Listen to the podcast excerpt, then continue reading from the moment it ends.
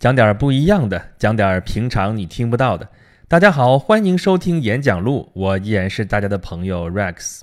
呃，有朋友跟我说啊，说你这几期讲的都是中国的历史、中国的故事，呃，能不能讲点外国的事情呢？我说好啊，那咱们这期就讲点外国的故事，讲讲谁呢？讲一个这几天大家都能听到的人物吧，李光耀先生。啊，我这么说可能有些朋友可能会觉得不太适应啊，但是大家仔细想一想，虽然李光耀先生长的是一张中国人的面孔，啊，有一个中国人的名字，但是他实实在在是一个外国人。而且我觉得这是对待他最最公平，而且也是最最务实的态度啊！就好像说啊，我们听歌听的挺好啊，孙燕姿的歌特好听，但后来才发现他其实是新加坡人，我们不应该以国人的态度来对待他。就在这个礼拜，李光耀先生去世了，然后新加坡人民是十里长街送总理，然后都从四面八方赶到他的停灵处去吊唁他，排了好长好长的队，然后政府是二十四小时开放给国民。让他们最后看他们一眼，他们的建国总理也是被称为新加坡的国父。呃，关于新加坡这个国家和李光耀这个人呢，这几天大家从铺天盖地的新闻报道和有背景新闻介绍文章当中啊，还有各种评论文章里边都能够看到很多很多的信息啊。我在这里并不想重复一些大家都能够百度得到、能够自己去看到的一些东西，我只想说说我对新加坡这个国家的观感。啊，我不知道大家最早听到新加坡这个名词是在什么时候。我就记得我特别小的时候，电视上在放一些新加坡的电视剧，有好几部啊。但是我能记得住的就一个叫《人在旅途》，那电视剧里边演的是什么东西，我是完全不记得了。但那首歌我到现在都记得，而且到现在我都会唱。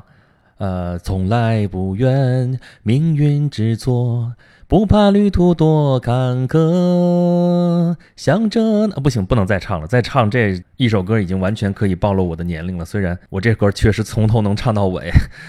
而且歌词都不带错的。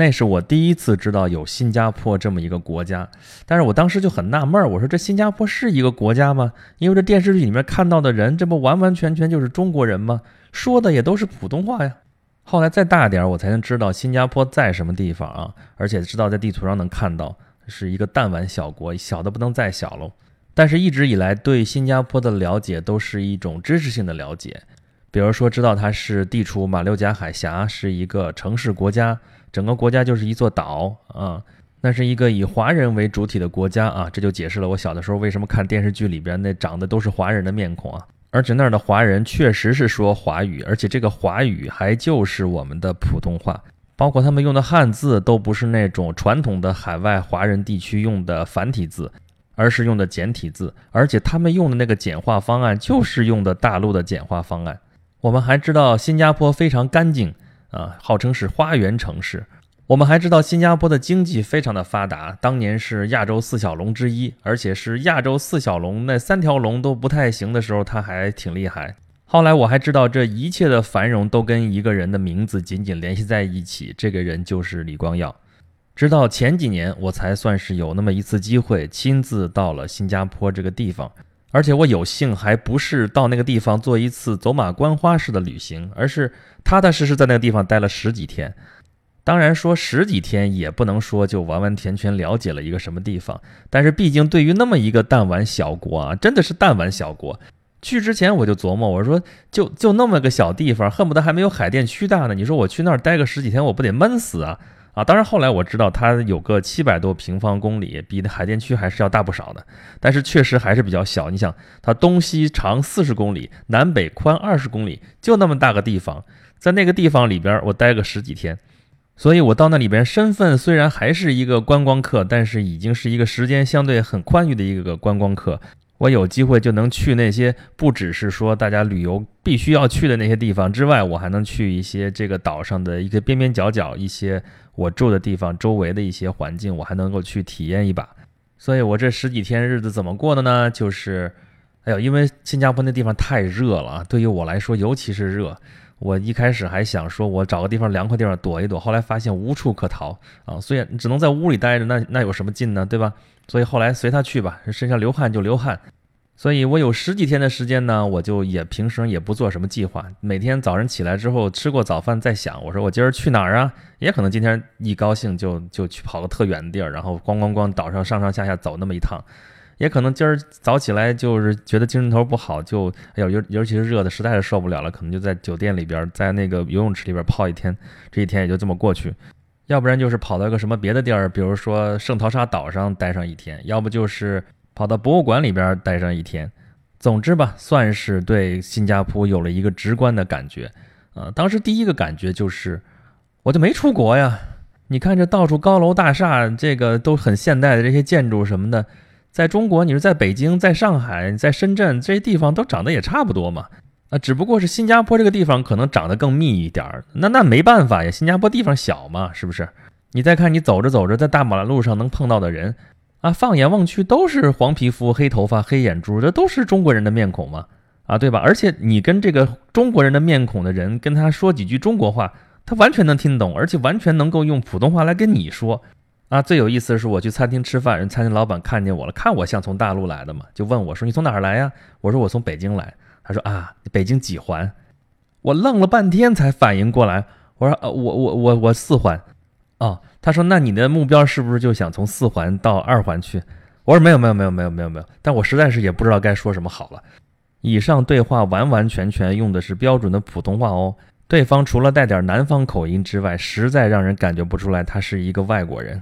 还有就是在那时间也长嘛，就中间有一天就想去看场电影，英文电影。去之前还想着说能不能看得懂啊？虽然英语还凑合吧，但是全程看下来不也累吗？结果你猜怎么着？电影一开场，里边角色一说话，我勒个去，中文字幕，哎呦，而且是那种刚刚说了，就是完全是大陆的简化字的中文字幕，哦，所以这个国家对于我们中国人来说，可能天然的会有一种亲切感，亲切的都会让我觉得有点没意思，就觉得好吧，我是出了趟国，怎么感觉跟没出一样啊？这这这，挺没劲的啊。然后确实新加坡很漂亮，非常干净。啊，我们之前是说它是花园城市，但是我去的时候，人家已经改了提法了，人家叫 City in the Garden，整个城市都在一个花园里头。然后你去看它的城市建设啊，你去看那金沙酒店呀，看它金融区那一个一个高楼大厦呀，然后看那个 Esplanade，就那个滨海艺术中心，就那俩大榴莲，对吧？再去看那个什么喷水的那个狮子鱼，都很漂亮。但我同时我还看到了一些其他的现象。比如说，我们在国内的餐厅里边，一般看到打工的都是年轻人，对吧？但是我在新加坡的餐厅里边，亲眼看到的餐厅的服务员，包括收银员，包括打扫卫生的服务员，很多很多都是白发苍苍的老爷爷老奶奶，而且我想说，不是一般的老哦，目测至少要在六七十岁的样子。还有那些天我坐过几次公共巴士，开巴士的司机很多也都是老爷爷。我还有一次坐在离司机非常近的地方，跟司机聊了一路。司机老先生很健谈啊，而且也很乐观。但我看到他的时候，我心里总是有点不太舒服。后来回来之后，过了不到几个月的时间，我不知道大家还记不记得前段时间在新加坡有过那么一件事情，就是公交车司机罢运，当时还闹得沸沸扬扬。我看到那个新闻的时候，我就想到了那个开巴士司机的老爷爷，不知道他过得好不好。啊，从我亲眼看到这些事情上面，我就在想，新加坡也不是天堂啊，在那些繁华的背后，仍然隐藏着一些我们不愿意看到的一些东西。我在牛车水，也就是新加坡的唐人街啊，在那儿看到了很多早期的华人来到新加坡讨生活，然后留下的一些痕迹。他们都是用李光耀当年给邓小平同志讲过的说。啊，他们新加坡人都是当年东南沿海缺少土地的穷苦的农民啊，文化水平很低，但是当地实在是又活不下去了，怎么办？只好下南洋。正好当时新加坡开埠，然后就这批人就漂洋过海到了新加坡。这里面主要是有客家人啊，李光耀的祖上就是客家人啊，他的祖宅在现在还在广东给他保留着，还有广府人、潮汕人、福建人等等等等吧。这些中国人到了英国的殖民地，还跟周围的马来人、跟印度人、跟周围的其他的族群一起生活工作，这当中的艰辛可真的是一言难尽。就是这样的一个社会啊，后来还被日本人占领过三年多。英国人回来之后，后来在殖民地的独立浪潮当中，他也独立了。但是新加坡这个地方本身实在是太小了，所以他一开始一直是谋求跟旁边的邻国，就是马来西亚一起共同组成一个联邦。但是因为联邦内部的一些矛盾，在一九六五年的时候，新加坡是被赶出了这个联邦。所以李光耀说啊，说我们新加坡独立不是我们想要独立的，是我们被逼无奈才独立的。那他独立后面对的问题就是，那么小的一个以华人为主体的一个国家，在周围两个那么大的穆斯林国家的包围之下，如何生存都是一个大问题。但是李光耀做到了，不光是做到了，而且比周围所有的国家发展的都要快，都要好。这不得不说是他的伟大之处。但是同时呢，在这个过程当中，李光耀也做过很多非常有争议，而且很多人把他骂得狗血淋头的事情。比如说，我们虽然觉得他是华人，但是实际上他受的是彻彻底底的英国式的精英主义教育。然后，新加坡当年独立的时候，他强行把工作语言定成了英语，这样的话便于与世界接轨。但是同时，他又斩断了这个华文、华语在新加坡社会当中的传统。他费尽周折，把当时的南洋大学，就是在东南亚地区唯一的一所以华文为主要教学语言的一所大学，最高学府了。想尽办法把它给关闭掉了，以至于到现在南洋大学那些毕业生们、那些校友们对他还是耿耿于怀。再比如说，我们现在是我们的政府跟新加坡是关系非常好，但实际上李光耀当时是非常的反共反华的，而且他采取的是亲美的政策，一直到前几年的时候，美国不是要重返亚太吗？搞亚太再平衡吗？李光耀都是非常重要的支持者。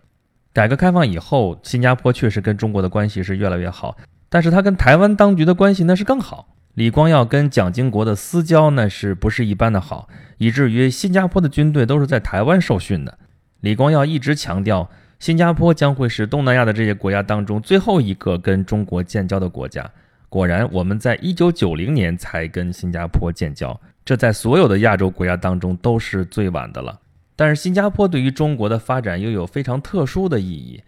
当年我们的小平总设计师就是在新加坡访问之后，对于新加坡模式大加赞赏。后来中国的改革开放肯定是从这里面受到了极大的启发。这几十年，中国不断的派干部到新加坡那边去学习，嗯，那边都被称为我们的海外党校了。所以你看，新加坡、李光耀都是一个矛盾体。作为一个华人为主体的社会，他却摒弃了华文人的传统，才能在那个周围险恶的环境当中生存下来。但随着中国的崛起，他们又开始重新学习华语，但是传统已经割裂了。李光耀，我们作为中国人，可能总是愿意强调他的华人身份，但是从他的立场和角度来看的话，他是一个独立国家的领导人，他必须要为他这个国家的生存和发展负责，而他从小又受的是英式的教育，他秉承的为人处事的原则又是非常非常的务实。那么他前前后后那些看似矛盾的所作所为，其实都是可以理解的。李光耀真的不是一个中国人，他其实是一个长着黄皮肤、黑眼睛、黑头发的一个英国人，而且他甚至自己说自己是亚洲最后一个维多利亚人，就是说他实际上是老派的维多利亚式的那种英国人。但是他虽然割裂了这种文化传统。可是他的身份、他所处的环境和他周围的族群等等等等，周围所有的这因素，都把他塑造成了一个桥梁。你看，东西方之间，他是一个桥梁。中国要跟美国打个什么交道的话，美国人可能也要来问他，中国会是什么态度？中国人可能也要来问他，美国会是什么反应？然后他跟海峡两岸的关系都比较特殊，关系都很好，所以他起到过一种中间人的作用。啊，最著名的案例就是九三年的时候，他促成了呃大陆和台湾两地的汪辜会谈，是在新加坡谈的。从这当中，我们也能看出来，他虽然是一个小国的国家领导人，但是他能够起到一个比较大的一个作用，这也是他跟他特殊的地位和他特殊的这么一种处境有关系的。但是老先生现在已经先去了，呃，我们对他表示崇敬的同时，也会为新加坡的未来打一个问号。呃，从国内来讲的话，他从来都是强人治国、铁腕治国，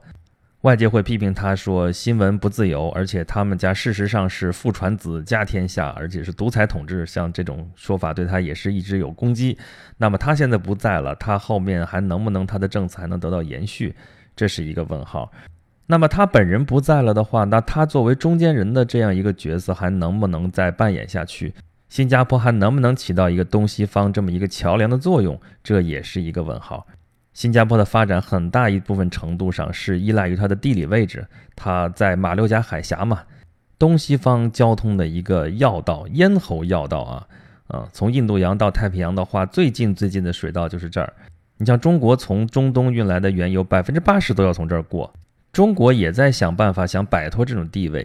比如说，我们想在巴基斯坦、想在缅甸修输油管道，直接输油到中国；还一直在论证想在泰国的克拉地峡这个地方修一条运河，直接打通印度洋和太平洋，这样就可以绕过马六甲海峡。但是，所有这些方案到现在为止都还不是完全的一帆风顺，所以新加坡对于中国来说也还是非常非常的重要。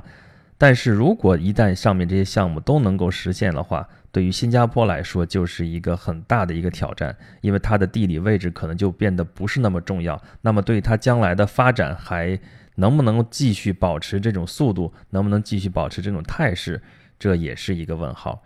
新加坡这个弹丸小国。在李光耀先生的带领下，是获得了一个世界级的影响力。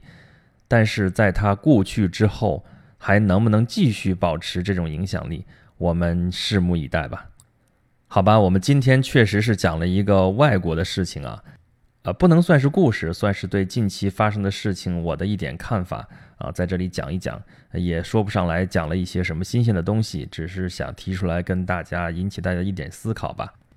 如果您想和我做进一步的交流呢，可以在您听到这期节目的平台下面给我留言啊，基本上我都能够看得到。或者，请您关注微信公众号“轩辕十四工作室”，可以找到我本人，跟我本人交流。好，感谢大家的收听，我们下期节目再见吧。